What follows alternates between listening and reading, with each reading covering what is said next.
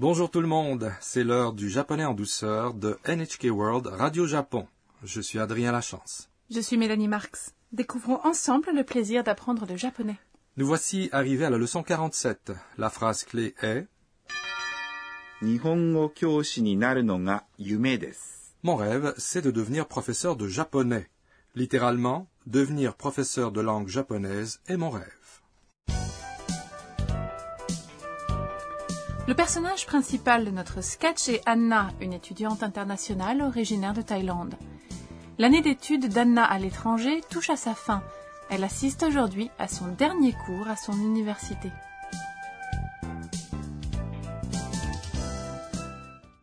Écoutons le sketch de la leçon 47. La phrase clé est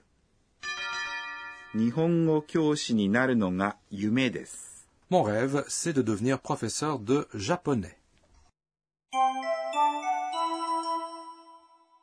最後に皆さんの夢を教えてください。僕は日本を一周したいです。私は、日本語教師になるのが夢です。 Laissez-moi vous expliquer le sketch. Le professeur Suzuki a rendu aux étudiants leur copie d'examen. Rodrigo a eu une note parfaite. Anna a obtenu 95. Le professeur Suzuki regarde les étudiants et dit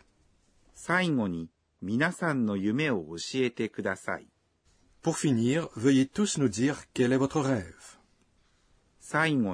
signifie pour finir. Signifie vous, vous tous, tout le monde. Non est une particule qui lie les substantifs. Yume signifie rêve. O est une particule qui indique l'objet d'une action. Oshiete est la forme en T du verbe oshiemas, enseigner, dire. Elle est suivie de kudasai, s'il vous plaît. La forme en T des verbes, lorsqu'elle est suivie de kudasai, exprime une demande, n'est-ce pas? Tout à fait, Mélanie. Donc, oshiete kudasai signifie veuillez nous dire, littéralement, s'il vous plaît, dites-nous. Rodrigo répond je voudrais faire le tour du Japon. Littéralement, en ce qui me concerne, je veux faire un tour au Japon. Boku signifie je.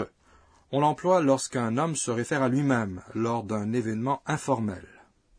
Wa est la particule qui indique le thème ou le marqueur de sujet. Nihon, c'est Japon. O est une particule qui indique l'endroit où une personne va aller. Signifie un tour. C'est la combinaison du nombre Ichi un et du numérateur Shu tour. Ainsi, on dit Ishu et non Ichishu, n'est-ce pas? C'est juste. Bonne déduction, Mélanie.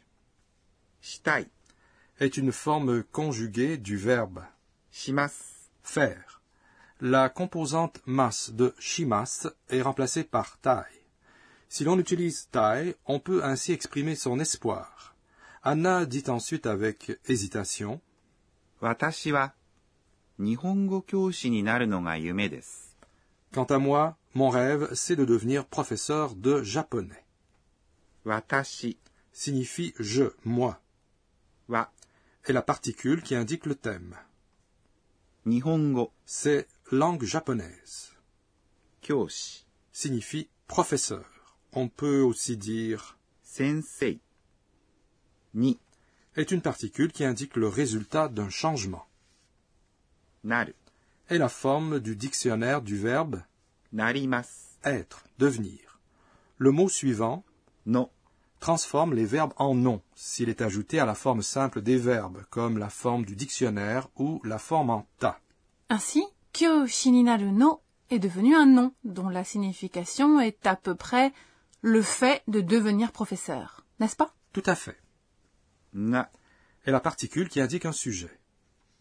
Yume signifie un rêve, des rêves. Des est une expression polie placée à la fin d'une phrase. Anna souhaite-t-elle devenir professeur comme le professeur Suzuki? Je pense, oui. La tutrice d'Anna, Sakura, aspire également à devenir professeur de langue japonaise. Anna a peut-être été influencée par Sakura. Écoutons de nouveau le sketch de la leçon 47. La phrase clé aujourd'hui est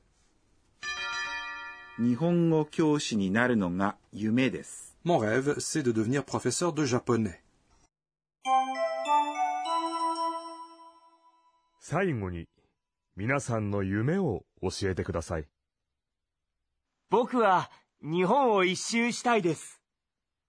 Wa Nihon no kyoshi ni naru no ga yume desu. Voici maintenant notre rubrique Enseignez-nous professeur. La responsable de cette émission, la professeure Akane Tokunaga, nous enseigne le point d'apprentissage du jour. Aujourd'hui, nous avons appris un verbe qui est devenu un nom, comme dans Nihongo kyoshi ni no ga yume desu. Mon rêve, c'est de devenir professeur de japonais. Veuillez nous enseigner plus en détail comment on change les verbes en nom. Posons la question à notre professeur. Pour changer les verbes en nom, on ajoute no ou koto à la forme simple des verbes, comme la forme du dictionnaire ou la forme en ta. Je vais vous expliquer en utilisant la phrase de notre sketch dont la signification est Mon rêve, c'est de devenir professeur de japonais. Pour changer le verbe narimas, être, devenir en nom, on ajoute no à la forme du dictionnaire de narimas qui est naru. On obtient ainsi naru un nom. Donc, mon rêve c'est de devenir professeur de japonais se dit Nihongo. On peut aussi employer koto au lieu de no. Donc, naru no devenir, le fait de devenir peut aussi être naru koto. Si l'on emploie naru koto, la phrase sera la suivante. Mais on ne peut utiliser koto que si on change un verbe en un nom placé juste devant des à la fin d'une phrase. Alors comment dit-on mon rêve est de devenir professeur de langue japonaise? Mon rêve est Watashi no yume. Ainsi en japonais on dit Watashi no yume wa nihongo ni koto. D'autre part, on ne peut utiliser no pour changer des verbes en non que si des verbes de perception comme entendre ou voir viennent après. Examinons le résultat obtenu avec la phrase On entend les oiseaux chanter. Le chant des oiseaux se fait entendre. Oiseau, c'est tori. Chanter, c'est nakimasu. Sa forme du dictionnaire est naku. Ainsi, les oiseaux qui chantent ou le chant des oiseaux, c'est tori ga naku peut entendre, c'est Donc la phrase entière, je peux entendre les oiseaux chanter ou le chant des oiseaux se dit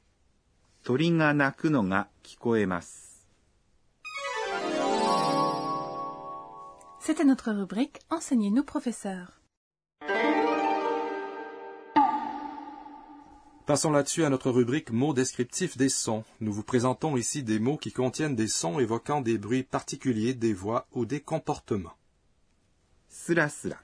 On l'utilise lorsque quelqu'un parle de ou lit à propos de quelque chose en douceur et sans effort. Si on est capable de lire un livre en japonais sans problème, on peut dire J'ai été capable de lire un livre en japonais sura sura. Pera pera. Ce mot décrit des gens qui bavardent rapidement et continuellement. On l'utilise aussi lorsque quelqu'un parle avec les autres de quelque chose dont il ou elle n'est pas censé parler. On peut aussi l'utiliser pour décrire les gens qui parlent couramment des langues étrangères. Oui, mais dans ce cas, l'intonation est différente. Pour lui donner ce sens, il faut le dire ainsi. Pera pera. Dans notre rubrique mots descriptifs des sons, aujourd'hui, nous vous avons parlé de sra sra et de pera pera. Avant de conclure, Anna se remémore les événements de la journée et ses tweets. C'est notre rubrique Les tweets d'Anna. Je lis des mangas japonais tous les jours. Je peux maintenant les lire sura sura facilement, sans utiliser le dictionnaire. Cette année a été épanouissante pour moi. La leçon 47 vous a plu? Notre phrase clé aujourd'hui était mon rêve, c'est de devenir professeur de japonais. La prochaine leçon sera notre dernière. Ne la manquez surtout pas.